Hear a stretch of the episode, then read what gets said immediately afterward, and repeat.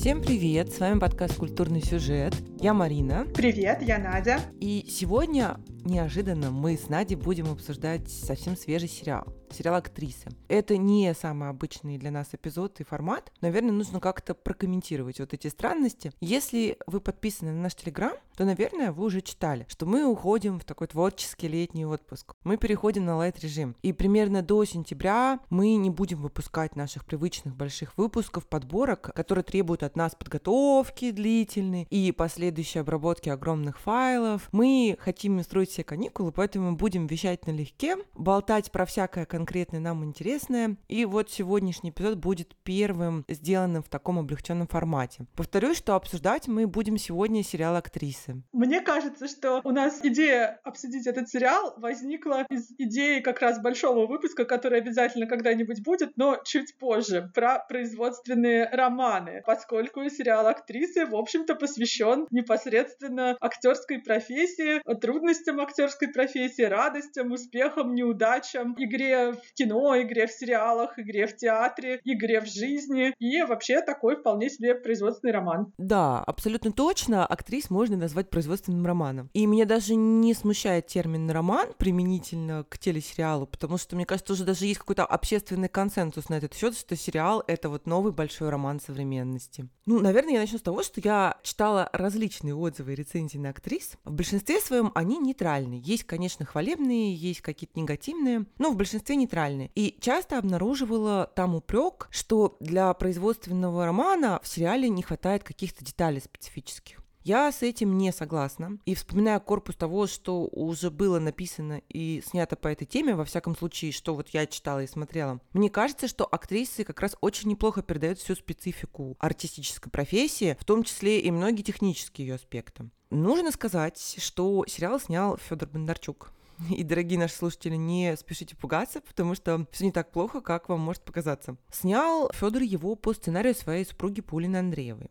Наверняка все знают, э, кто это, но я поясню для порядка, что Пулина Андреева, она сама актриса, причем как театральная, так и киноактриса. И, наверное, одна из самых известных ее ролей – это роль Есении из сериала «Метод». То есть сценарий у нас писал человек, который не понаслышке знает, что такое актерская профессия, вращается в театральной среде, в общем, глубоко как-то интегрирован в этот актерский мир. То есть Паулина разбирается в нюансах и хорошо понимает, где находятся болевые точки. И мне кажется, что сериал вышел достаточно достоверным. Мне сложно судить о достоверности, поскольку я не из актерской среды, не из театральной или киношной, но вот внешне это смотрится вполне достоверно в части характеров. То есть главное, как мне кажется, удалось. Если задачей было показать вообще вот эту вот актерскую сложную натуру, а может быть не сложную, а истеричную или ненормальную, или какую-то излишне эмоциональную, или еще какую-нибудь вот со всех сторон. То есть э, сериал э, построен интересным образом. У нас там 10 серий, но это три временных периода с некоторыми перерывами через три года. Все начинается в 2014 году, потом продолжается в 2017 и потом в 2020. То есть это немножко такое ретро по сравнению с 2023 текущим годом, но это современность, которую мы все помним. И за это время с героями происходит очень интересная трансформация эмоциональная, точнее, скорее жизненная. А эмоциональная вот эта вот какая-то актерская сущность, она как будто бы не меняется. За этим тоже отдельно очень интересно наблюдать. Надь, я сейчас собью нам ритм немножечко и откачусь назад, прости. Вот ты сказала, что у тебя нет опыта вращения в этой актерской среде. У меня он есть, не сказать, чтобы он огромный и очень свежий. Когда я немного была вхожа вот в эти сферы, была сильно-сильно моложе, интересовалась такой вот богемной всей этой среде людей искусства. Ну, я, конечно, была чужеродным элементом, забредшим на чужой праздник жизни, поэтому очень аналитически оценивала людей, с которыми я встречаюсь. Я могу сказать, что мои ощущения от поведения, манеры общения, людей, причастных к искусству, ну и вообще атмосферы вот этого вот мира, они очень совпадают с тем, что я увидела в сериале. И здесь, наверное, я бы еще хотела вспомнить роман «Словно мы злодеи». Очень многие мои знакомые, которые прочитали эту книгу, они в нее максимально не поверили. И причем вот по какому параметру. Говорили, что так не бывает. Не могут быть актеры в реальной жизни вот такими нисходящими со сцены. И, на мой личный взгляд, с моим там скромным опытом, так бывает. Я не буду обобщать и всех актеров вписывать вот в эту историю, но я видела такие типажи, и они мне вот кажутся очень реальными. И еще меня сразу зацепило, почему я решила для себя, что я этот сериал смотреть буду, кроме того, что сама тема вот этой актерской игры в жизни и на сцене, она меня очень интересует. Я вообще очень такое люблю. Я люблю роман-театр с Селебесчета Моэма и экранизации этого романа. Я люблю сериал «Вражда» про актрис Джон Кроуфорд и Бет Дэвис. Я люблю «Американскую ночь» Трюфо, где весь фильм про съемки фильма. И, в общем, мне вот такого дайте и побольше. Если персонажи ставят какую-то пьесу или играют в кино, или снимают сериал, или снимают, не знаю что, хоть порнушку, дайте два, и вот я буду сидеть и смотреть. Здесь я еще подумала, почему сериал называется «Актрисе». То есть, возможно, это какие-то главные женские роли, женские судьбы, феминистическая повестка. И это меня как-то отдельно привлекло, что современные российские авторы, тем более, что здесь автор-режиссер и авторка-сценаристка, то есть очень тоже интересный взгляд и мужчины, и женщины на ситуацию. Я ждала чего-то такого профеминистского, но не дождалась. Ну да, очевидно, что авторы не ставили себе задачу пропагандировать там, феминизм, какие-то феминистские ценности, скорее они писали с натуры. Касаемо названия, у меня есть свое видение, почему сериал назван актрисы, и я не уверена сейчас, это я сама такую мысль сформировала или посмотрела э, фильм о фильме и оттуда это вынесла. То есть смотри, как там получилось. Сама Паулина Андреева, она очень интересуется сценарной работой.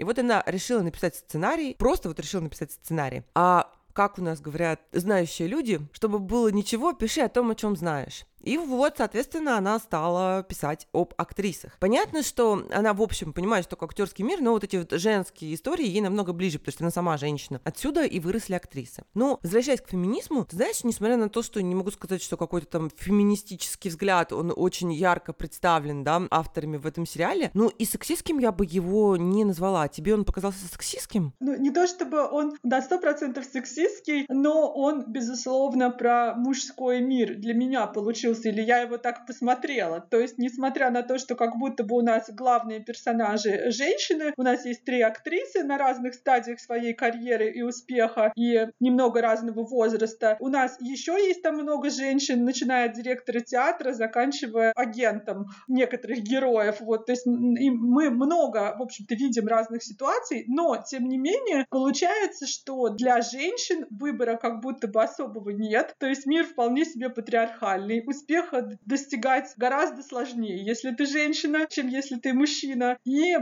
женщины делают очень такие традиционные выборы, как будто бы. Хотя, возможно, это мой какой-то взгляд, а это просто отражает какую-то реальность а не тенденциозность. Слушай, ну здесь я попытаюсь тебя оппонировать, потому что я вообще не согласна. Во-первых, мне показалось, что герои мужчины, они не сильно-то успешнее женщины, живется им вообще не проще. Все это то же самое, те же кастинги, пробы, зависимость от режиссеров, ожидание хорошей роли иногда годами. Опять же, актеры мужчины, они тоже заложники какого-то своего амплуа сформировавшегося, потому что тот же Гера, суперстар, он ну, просто рвется в артхаус, ну, стране известен по ролям в каких-то телевизионных сериалах сомнительных сомнительных и очень далеких от искусства. Я так понимаю, что вопреки такому распространенному стереотипу, даже возраст в актерской профессии мужчин угнетает, ну, не сильно меньше, чем женщин, потому что возрастных ролей, их в принципе меньше для мужчин и для женщин. Тут вот хочу вспомнить момент с папой героини Светланы Ходченковой. Вот, но это был такой мой первый поинт. Во-вторых, я хотела бы сказать, и вот здесь, наверное, мне уже не избежать спойлеров, и нужно какое-то интро. Так вот, у нас есть три героини, выдвинутые на передний план. Полина, которая играет Светлана Ходченко, она такая состоявшаяся актриса, которая на старте, вот в начале нашего киноповествования, она предстает такой уставшей дивой, удалившейся из профессии ради познания благости и истины. То есть она церковленная, она ходит в церковь и живет этой церковью. Вторая героиня Алена, такая, такая рыжая бестия, карьера которая все никак не может начаться, при том, что она уже не 20, даже не 25-летняя девочка. Все основные сюжетные коллизии связаны с тем, что она пытается пробиться наверх, несмотря ни на что. И третья героиня Оксана, вот она, наверное, наименее яркая и наименее типичная в общественном представлении актрисы. То есть она такая менее стереотипная. Потому что если две предыдущие наши героини, они очень привычные такие нам образы актрис, то есть они карьеристки, они пробивные, они эффектные, они эмоциональные, пассионарные, они любят публичность и внимание, ну, даже такие эксцентричные местами, то Оксана, она тихая, она спокойная, она довольно незаметная. Возможно, она как раз ближе к образу той классической патриархальной женщины. Не то чтобы ей совсем по боку карьера, но она очень ориентирована на личные отношения. И скорее отдает приоритет своему мужчине, чем попыткам забраться вот на этот артистический Олимп. Ну так вот, возвращаясь к моему несогласию с твоим тезисом про патриархальные выборы традиционные. Мне вот кажется, что та же Полина, героиня Светланы Ходченковой, она далеко не самый традиционный выбор делает. И все, что связано с ее личной жизнью, довольно сложно, если смотреть на все это комплекс, наложить в патриархальные рамки. Потому что а, начнем с развода с легкомысленным изменяющим ей мужем, на которое она решается. Дальше мне придется вообще уже страшно спойлерить. Закончим ее минаж от Руа и тем, как она выходит из ситуации этого тройственного союза. Я имею в виду, что в одном из финальных эпизодов, в котором она прощается с обоими своими партнерами, она выбирает реально остаться одной. При том, что э, на тот момент, я не могу сказать, что она уже такая прям возрастная, но тем не менее она уже не девочка, ей э, около 40 лет, ну, по-моему, даже 40. Ты знаешь, мне показалось, что даже учитывая Минаж Атруа, э, короткий, ну или не очень короткий, тут уж кто как оценивает, сериал, можно сказать, пропагандирует традиционные ценности в том смысле, что вот нам показывают, как будто бы таких развращенных актеров, которые уже все в жизни попробовали, уже вот только вот так вот они не жили,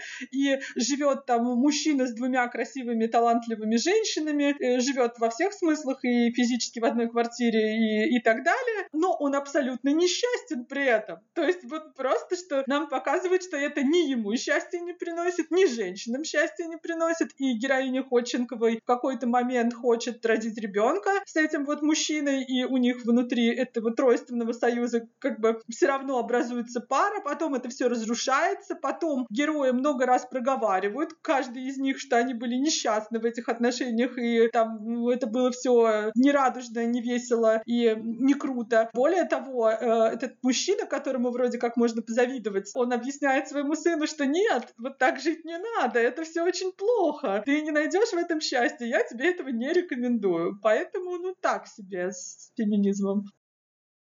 Я вот с тобой опять не соглашусь по поводу всеобщего дискомфорта. Потому что мне кажется, что как раз героиня Анны Невской, вот эта третья вершина треугольника, та, что театральный агент, агентка, агентша, агентесса, я не знаю, как правильно, она как раз довольно комфортно себя чувствовала в этом союзе. Она, по-моему, как единственная из всех троих участников вот этой шведской семьи сопротивлялась прекращению отношений, пыталась ее отстаивать, потому что она себя там чувствовала хорошо. И с героиней Ходченковой, в принципе, тоже все интересно, потому что, несмотря на ее желание родить ребенка в 40, что само по себе мне не видится каким-то индикатором особого патриархального взгляда или подхода, да, авторов. В итоге Ходченкова отказывается от отношений с партнером, который это ее желание поддерживает. Ну, то есть она как бы в никуда уходит, не к другому мужчине, а в одиночество. Причем короткое, длительное ли, нам вообще не ясно. Понятно, что он такой проблемный товарищ. Ну, как-то она там с ним около шести лет жила все же, и тем не менее не всегда ее жизнь выглядела каким-то сплошным мучением. Впрочем, а вот знаешь, по поводу дальнейшей судьбы этой героини Полины есть очень много вопросов. Потому что ее с самого начала представляют нам как человека, который склонен отменять свои такие бесповоротные решения. Возможно, дальше, за гранью сериала, она в итоге окажется с тем же своим бойфрендом, актером, который очень сильно выпивает.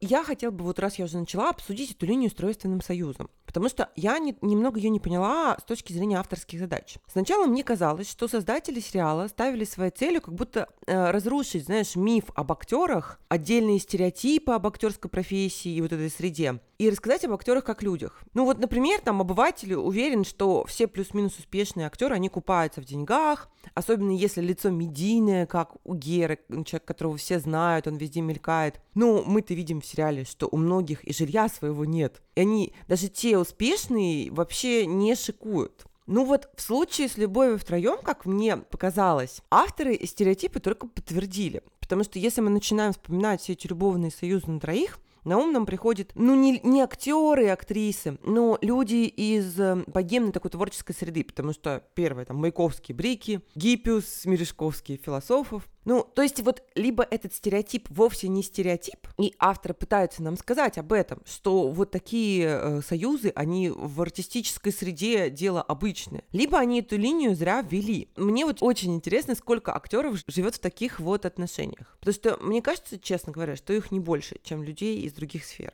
А вот на актерах и творческих людях будет теперь лежать клеймо такой развращенности. Ну, то есть я не то, что считаю вот этот вот их способ жить жизнь втроем какой-то особой испорченностью. Но мы говорим про среднестатистический взгляд на людей, вот этих из актерской среды. И мне кажется, что именно вот эта тема с Минаж она радостно уйдет в массы и закрепится в общественном сознании. Ты знаешь, по большому счету, вот этот тройственный союз, мне он казался устойчивым за счет того, что там фактически была мама, мама и двое ее детей. То есть вот героиня Анны Невской более такая эмоционально устойчивая, более стабильная, более уверенная, возможно, в себе и в каких-то своих выборах, она, по сути, материнскую роль выполняла по отношению к этим вот двоим людям, безусловно, там ярким, талантливым, но очень инфантильным, очень каким-то неаккуратным в своих эмоциях, совершенно не сдержанным, которые вели себя часто как подростки какие-то дурные, которые все время впадали в какие-то эмоциональные кризисы, в зависимости. То есть там герой пьет одно время очень сильно, прям. Знаешь, я так понимаю, что это не одно время, и у него такая проблема перманентная, потому что не зря он там с белочкой под боком разгуливает в одном из вставных номеров. А, ну, скорее, да, он иногда бросает вот так вот. Причем героиня Ходченковой тоже хорошо так выпивает, допивается иногда до тех состояний, до которых лучше не допиваться. Поэтому здесь реально на это все смотришь, и я не знаю, кому тут можно позавидовать завидовать. То есть, вероятно, героиня Невской как-то реализовала свой материнский инстинкт таким образом, а потом они взяли ее бросили, по сути, оба. Вот такие вот неблагодарные детки выросли. Ну, окей, давай оставим Полину и ее возлюбленных и поговорим об Алене. Алена, у нее есть ребенок которым она не то чтобы сильно занимается. Очевидно, что она испытывает по этому поводу некоторые чувства вины, но карьера для нее все равно получается в большем приоритете. И это тоже вообще далеко не супер патриархальный кейс и не супер традиционный выбор. И если бы создатели клонили в сторону защиты традиционных ценностей, логично было бы, чтобы мальчика сделали каким-то дико проблемным, ну таким, знаешь, трудным ребенком из-за нехватки а, материнской любви и общения. Но мы-то видим, что он абсолютно нормальным вырос. Прекрасный, да, даже человек. Не без обид на маму. Но ничего такого криминального я в нем не углядела. Правда, он тоже собирается в актеры, но это же ведь не диагноз. Вообще, семья Алены, она далека от таких традиционных представлений о семье, потому что ее мужчина сильно моложе, действительно сильно. То есть там, ну, я не помню сейчас точно, но лет 15 минимум разница. Она активно работает, она бегает по пробам, ходит на мероприятия, тусовки. В это время ее мужчина играет в приставку с ее сыном, который не является его сыном. И вообще он не выглядит всем этим недовольным. Он собирается звать ее замуж и хочет детей. И вот эта гипотетическая беременность как раз для нее большая проблема, потому что она сделала абсолютно карьерный выбор. Но там, конечно, есть еще вот какой аспект, что она все-таки уже не то чтобы не молоденькая девушка в этот момент, но она за 40 такая, слегка за 40 дама. Поэтому я не уверена, что вот это именно карьерный выбор мешает ей родить ребенка, а не просто вот общие какие-то возрастные ограничения. Она может понимать, что это будет тяжело, мучительно, ну, как многие зрелые люди в ее возрасте. И продолжая с Аленой, вот несмотря на ее искренний искренний и даже такой надрывный монолог в финале, в котором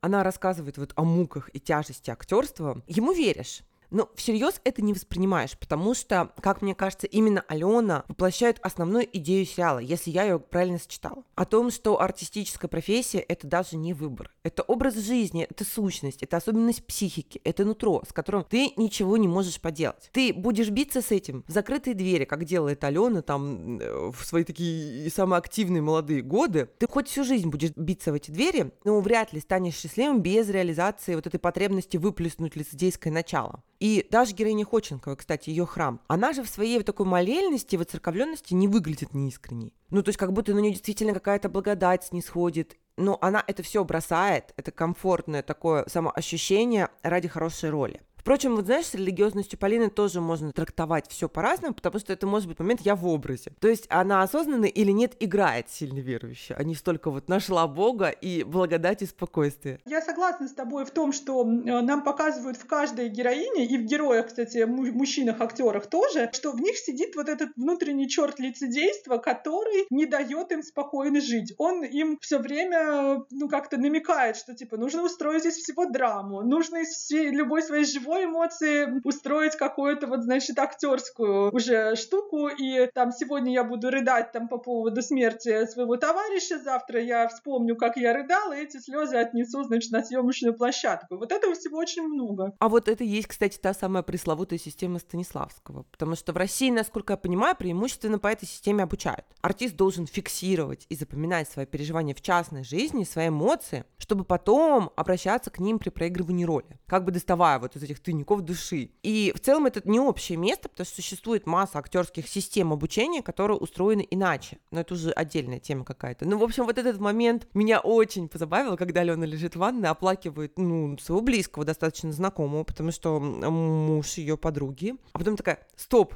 мне нужно запомнить это состояние, запомнить эту эмоцию. Конечно, для обычного человека это выглядит диковато, ну, в чем-то даже карикатурно, да, но э, это действительно по-актерски. И вот это все взрывает мозг дико. Да, да, просто это настолько явно нам показывают, что вот э, человек дома устроил там какой-нибудь скандал, а вот он вышел на сцену и устроил там что-то. И это, ну, как-то очень э, сильно сочетается. А если вернуться к вопросу там феминизма и какого-то свободного выбора, не свободного выбора, то, как мне кажется, что вот в сериале далее. Ну, может быть, недостаточно как бы подчеркнули авторы свой взгляд на это, но саму тему того, что на женщину падает двойная нагрузка, они, в общем-то, показали. Потому что у персонажей мужчин, у актеров особых проблем, ну, кроме профессиональных там алкоголя, наркотиков и всех других вещей, да, как будто этого мало. В общем, проблем, допустим, с тем, какие они отцы, у них особо нет. Какие они там мужья, у них особо нет. Практически все мужчины сериала даже если они, ну вот просто оторви выброси, они окружены женским вниманием, у них часто бывает и жена, и любовница, а то еще и не одна, они все равно как-то, к ним меньше претензий, как, как к отцам, даже если они не занимаются своими детьми. То есть вот, допустим, эту героиню Алену, актрису, которая сначала оставила ребенка на свою маму, там и вообще он жил в другом городе, потом его забрала, потом им мало занималась, ее все-таки как бы осуждают. И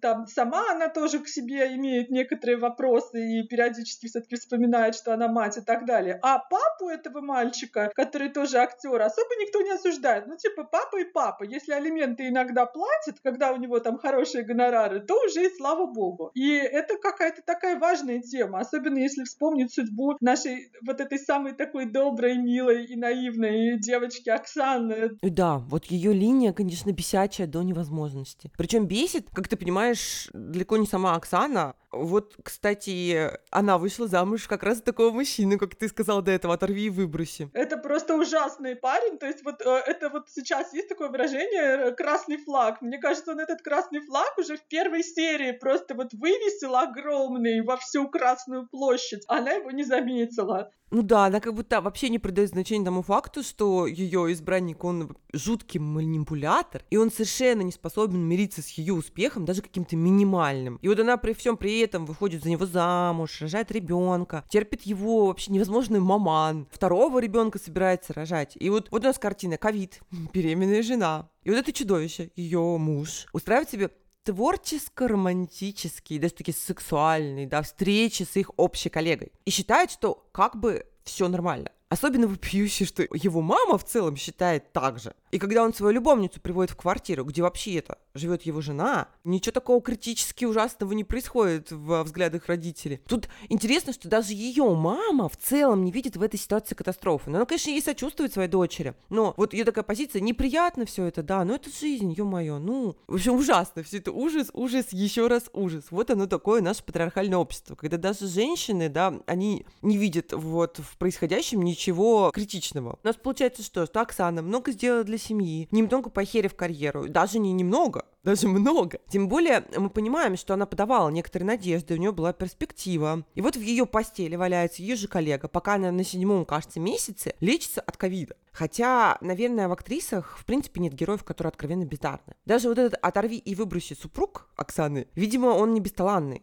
Ну, я как-то отвлеклась. Вот, конечно, вот эта классическая ситуация жизненная, характерная вообще, мне кажется, не только для актерской среды, она вот нам подается также и в актрисах. И мне очень понравилось, как ее разрешили. Это выглядит не сильно реалистично, но тот момент, когда твоя душа, зрительская, женская душа, возопьет к мести, то готова ты терпеть любое неправдоподобие, если этот гадкий изменник и скотина будет наказан. Ну, это да, это был такой нам какой-то подарок на 8 марта буквально, хотя я не знаю, какого числа выходила последняя серия. Это, правда, было приятно, но, кстати говоря, вот ты сказала, что мы не можем назвать бездарными э, никого. Как мне кажется, что вот этот Коля как раз, э, Коля, оторви выброс, да, он у нас теперь по-другому не будет именоваться, он показан как наименее талантливый из них, что он как, как будто бы он и как актер не мог пробиться не только потому, что уже все места заняты там и на всех ролях какие-то известные артисты, а он вот еще молодой и неизвестный, что он все-таки как не дотягивал. А уж когда он стал пытаться стать сценаристом, то он писал ну такую просто дичь лютую. Знаете, я так и думала, что тебе понравится момент про его сценарные потуги. Абсолютно, потому что, ну вот он читает такую какую-то лютейшую дичь, э, что а, понятно, что это дичь, мне кажется, любому человеку, потому что это просто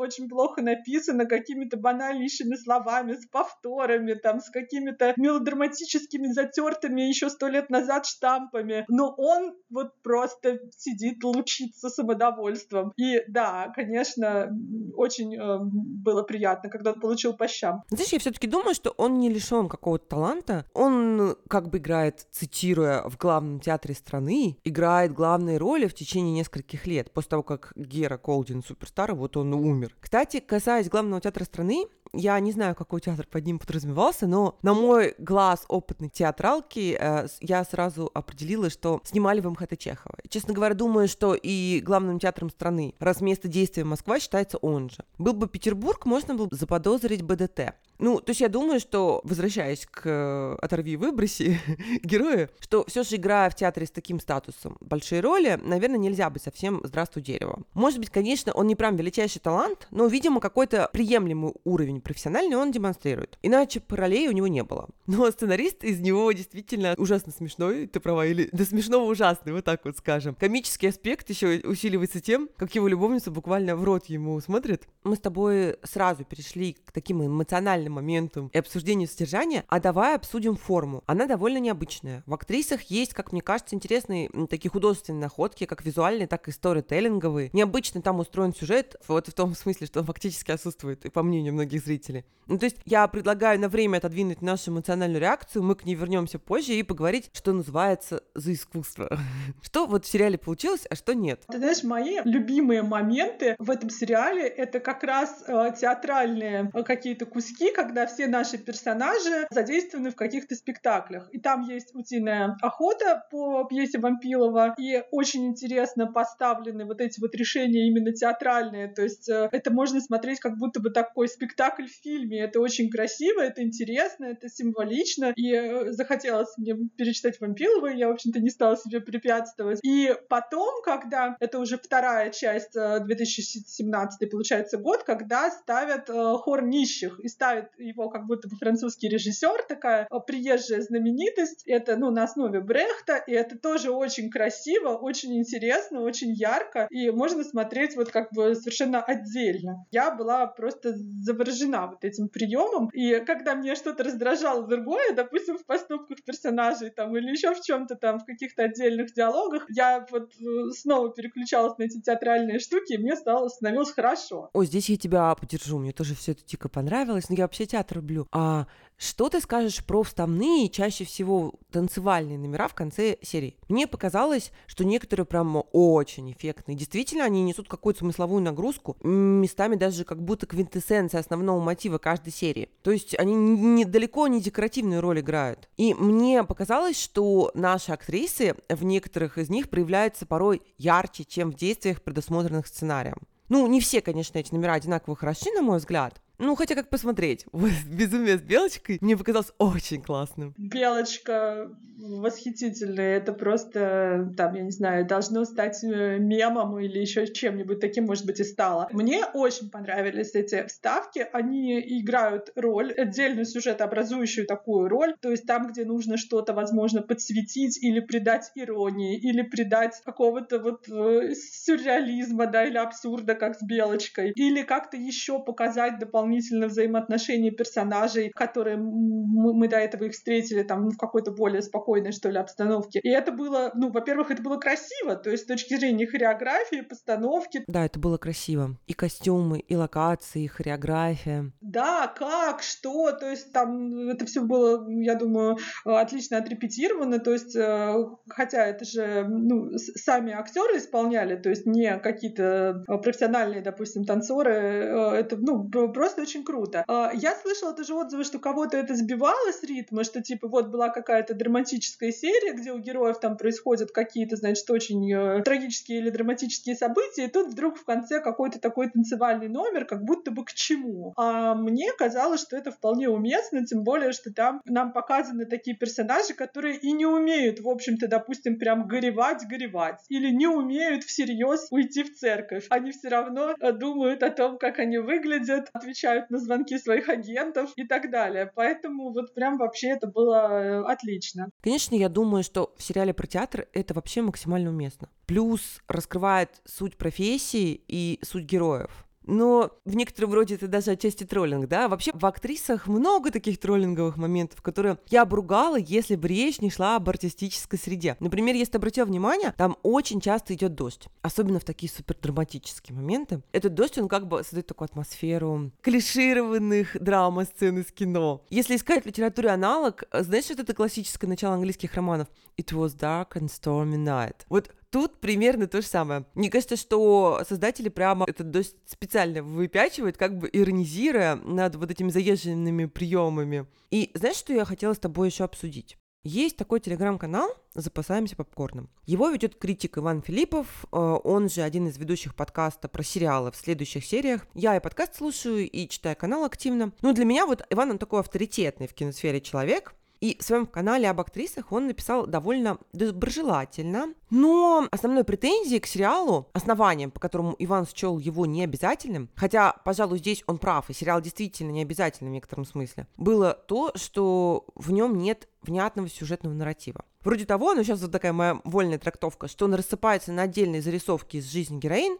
В целом я согласна, что ярко выраженного сюжета в сериале нет, и местами там царит некоторый хаос. Обрати внимание, что мы сегодня в подкасте э, совершенно пропустили, ну, такой логичный блок с описанием зачина и общей какой-то характеристикой сюжета. Потому что, ну, сказать-то, собственно, нечего, кроме того, как актрисы живут свою жизнь. Но меня вот это отсутствие нарратива никак вообще не отталкивало, и мне за этими этюдами, набросками, зарисовками, как угодно их назови, было наблюдать довольно интересно. А что ты скажешь, Надь? Я люблю, когда нет сюжета, поэтому для меня в этом плане было вообще все отлично. Но я понимаю э, отчасти людей, которые ну, критикуют сериал именно за это. У меня у самой есть знакомые, кто посмотрел либо одну серию, либо две и бросили, потому что, типа, ничего не зацепило, ничего не увлекло. А тот герой, который зацепил, он взял и вышел в окно окно. Очень э, было неблагородно с его стороны. То есть кто-то вообще не понял, типа, при чем здесь актриса, если нам всю первую серию, по сути, показывают актера, и вокруг него там все дело крутится, и как бы кто ждал истории про него, не дождался, бросил. То есть вот такое. И, в принципе, да, можно говорить о том, что вот, мы только-только заинтересовались судьбой этих актрис, допустим, нам показали вот эти вот три серии про 2014 год, мы теперь хотим узнать, что там у них будет, там с кем они останутся, что там у них будет в карьере, и вдруг нам просто говорят, прошло прошло три года. Там вот это уже с этим, у этой уже там ребенок, у этой там карьера пошла в гору как будто бы хотелось посмотреть, а как это у них случилось, как они дошли до жизни такой, какие там у них внутренние изменения произошли. Нам не говорят об этом. Но мне было смотреть все равно интересно. То есть я как-то вот успела уже, что ли, привязаться к каким-то персонажам, а каких-то, наоборот, активно не полюбить. И мне очень понравилось, как постепенно раскрываются персонажи, которые поначалу не кажутся главными. Например, там директор театра, который играет Лолита Милявская, и она там божественна просто, мне кажется. Да, я согласна. Она там просто великолепная. Ну, я тут задумалась не о Лолите, а о той самой безнарративности. Не знаю, сумею ли я правильно сейчас объяснить, потому что у меня вот только-только эта мысль посетила. Возможно, отсутствие сюжета можно воспринимать как художественный прием, как попытку уравновесить все эти театральные страсти чем-то супер обыденным, обычным. Актрисы-то они актрисы, но они ведь еще и люди. И вот какой сюжетный нарратив в жизни каждого из нас? Да ну фиг знает. Ну, какой-нибудь там среднестатистический человек, учитель или офисный работник, он день за днем просто ходит на работу. Работа, дом, дом, работа. Нет какой-то глобальной жизненной задачи или там драматического масштабного конфликта. И периодически вот этот привычный ход жизни нарушается из ряда вон выходящими событиями. Но у этих черных лебедей нет никакого плана. В общем, я, видимо, не смогу сейчас внятно все это объяснить, но мне кажется, что вот это такая попытка сблизить зрителей героев. Да, я понимаю, что некоторым людям может быть сложно смотреть, это и неинтересно смотреть актрис из-за того, что нет вот этого понимания, откуда мы идем и к чему, а просто вот такая ежедневность, будни. Давай, кстати, обсудим уход с Герой. Ты уже фактически начала это делать. Если вдруг нас слушают люди, которые пришли именно к нам, чтобы слушать нас, но не смотрели сериал и точно не собираются его смотреть, мы вам поясним, что, и это, кстати, наверное, самый главный спойлер сериала, что первая серия полностью посвящена одному персонажу, Герри Колдину, которого играет Алексей Макаров. И это, пожалуй, самая драматическая серия, она самая серьезная, она практически лишена юмористических моментов. А вообще в сериале немало юмора, местами черного. И вот она такая прямо на разрыв. Мы видим зрелого актера, он, с одной стороны, звезда, его все знают, с другой стороны, он себя чувствует нереализованным реализованным. Он очень хочет в артхаус, ближе к искусству. В то же самое время он снимается в рекламе, в каких-то условных сериалах второго канала там, или канала НТВ. При всем своем обаянии и востребованности у женщин он одинок, и он какой-то неустроенный. Жена от него ушла, и вот он кружится в вихре этих случайных недолговечных связей на одну ночь, которые не приносят ему ни душевного спокойствия, ни удовлетворения. Скорее, постфактум они вызывают раздражение. Он очень сильно выпивает, это явная проблема уже медицинская, и он один из тех героев, с которым, пожалуй, действительно хочется следить за развитием его ситуации, и ему хочется сочувствовать. Но в финале первой же серии Гера выбрасывается из окна. И вот во второй серии нам показывают как раз главных героинь в обстоятельствах, которые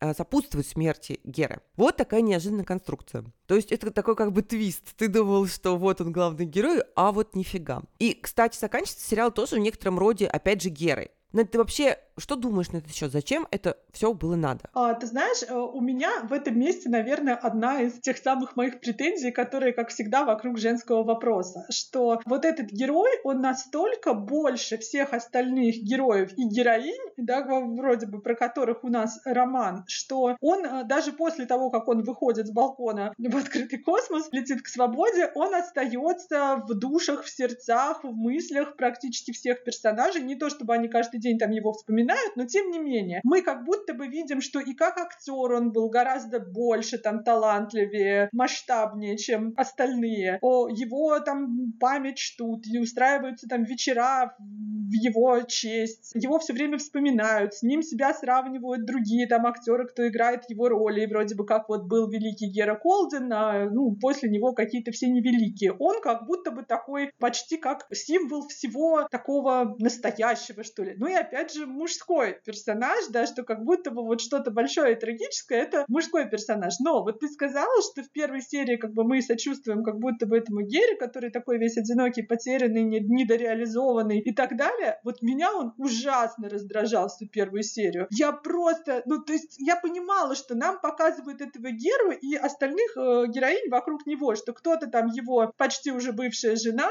с которой они в процессе развода, кто-то его молоденькая любовница, кто-то его там подруга, подруги, кто-то с ним там работает. Но я думаю, боже мой, женщины, ну что вы все в нем находите? Он же просто инфантильный, нарциссичный алкоголик. Какой он там актер? То есть какая в нем там глубина, как в человеке? Если мы про других персонажей, ну поскольку мы на них смотрим 10 серий, что-то узнаем, и про их в том числе человеческие качества, то про Геру мы знаем только, ах, он одинокий, никем не понятый волк. Поэтому он ходит из постели в постель, бухает и страдает о том, что он не снимается у условного Звягинцева, а снимается в каких-то там дешевых сериалах. Все. Да, Надь, мне тоже показалось, что это был намек на Звягинцева. В этом фильме ведь э, сыграла потом бывшая жена Гера, да, то есть э, героиня Ходченковой. И афиша фильма, вот она очень звягинцевская. Опять же, Каны. Много ли у нас режиссеров, которые в Каны ездят, да? И меня Гера, кстати, не бесил. Он на людях такой харизматичный, а в одиночестве очень понятный мне персонаж. И Макаров хорошо, по-моему, играет вот этого уставшего человека, измученного. Мне, кстати, не показалось, что Геру так уж искренне вспоминает, обожествляет спустя время. Все эти вечера памяти, они как будто очень натянуты. В итоге всего лишь это повод совместно дружно поднапиться и устроить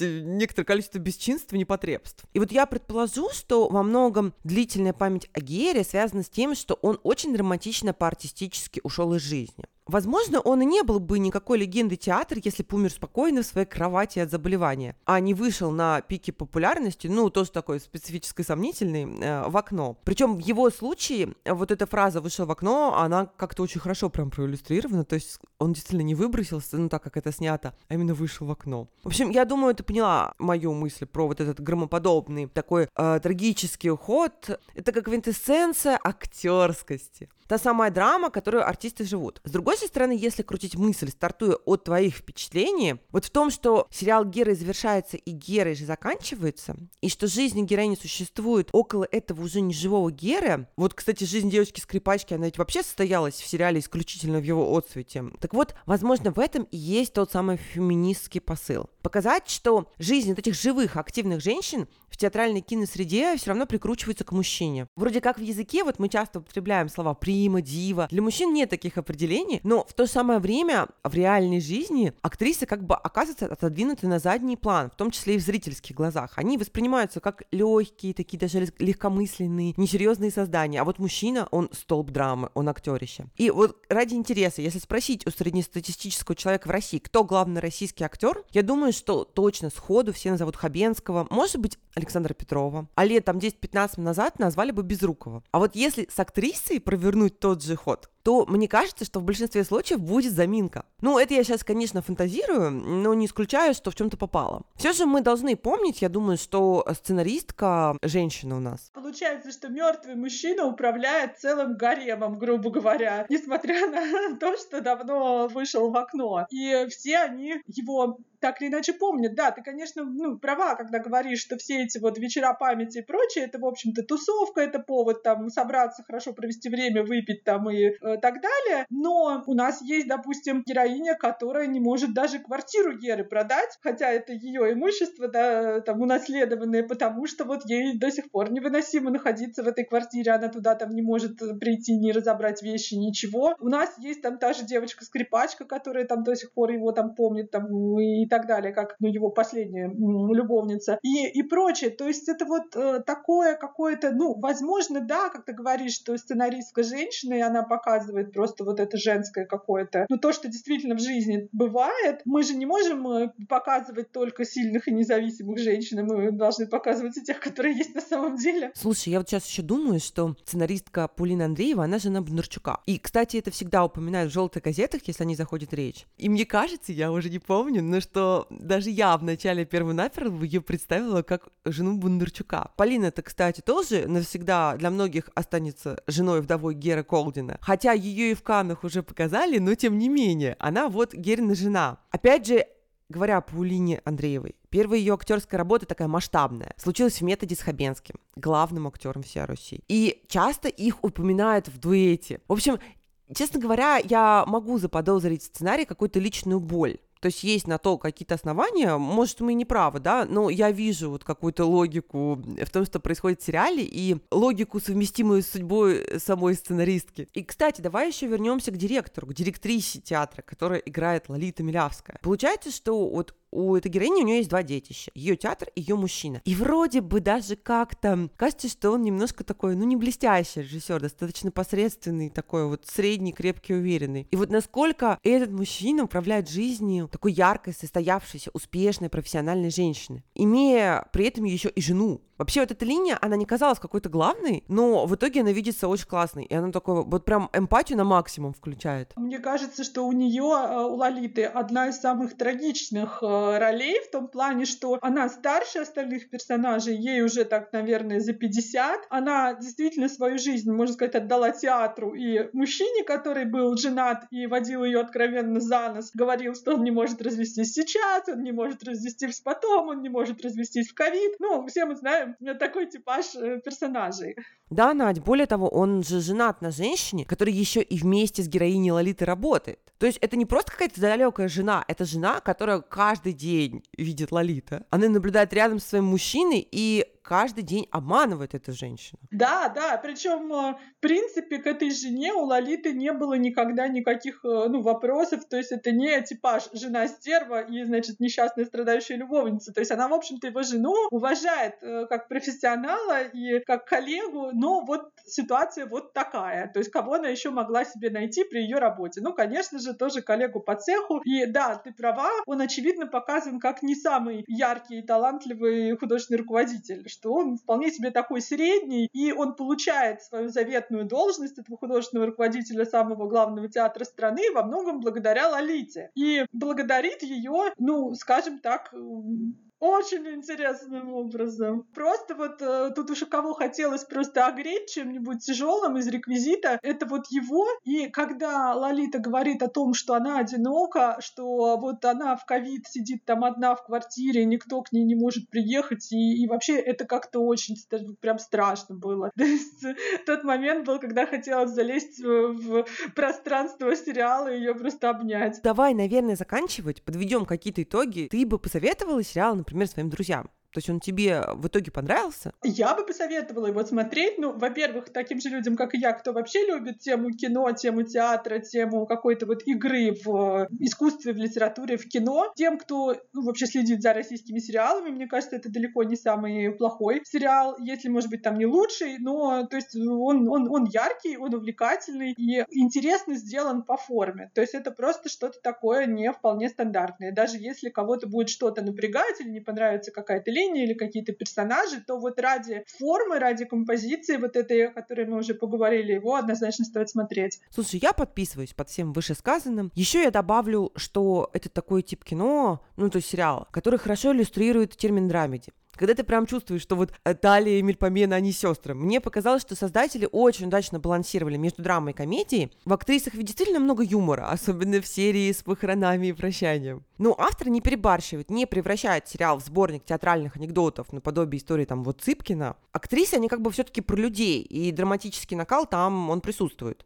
Еще я отдельно, знаешь, отмечу вот какую деталь. Вряд ли Светлана Ходченкова будет слушать наш подкаст, поэтому можно говорить смело, не боясь никого обидеть. Мне очень понравилось, что ей не убирают гримом мешки под глазами, отеки, морщины. Это прям такой европейский киновайб с ориентацией на небезупречность. Ну, то есть это естественное лицо, еще красивой, но уже вообще не юная актриса, и вот эти следы возраста, зрелости их не стирают. И финализирую, да, я буду советовать актрис не как шедевр, но как довольно качественную работу, заслуживающую внимания, если есть интерес к артистической среде и производственной теме. Потому что удивительно, но масса людей все еще считает, что все русские сериалы вообще совершенно несмотрибельны, но это уже давно не так. Это очень качественный сериал, на мой взгляд. Ну что ж, тогда, наверное, мы будем прощаться, да, приглашаем всех в наш телеграм-канал обсудить этот сериал, какие-нибудь другие сериалы, фильмы, посвященные теме театра и кино, или вообще производственным романам. Вдруг вы тоже любите их так же, как и мы, приходите, мы будем рады пообщаться. Приходите к нам, пожалуйста, нам всегда интересно послушать ваше мнение, тем более, что в сериале актрисы есть что обсудить. Мы вас ждем и пока-пока.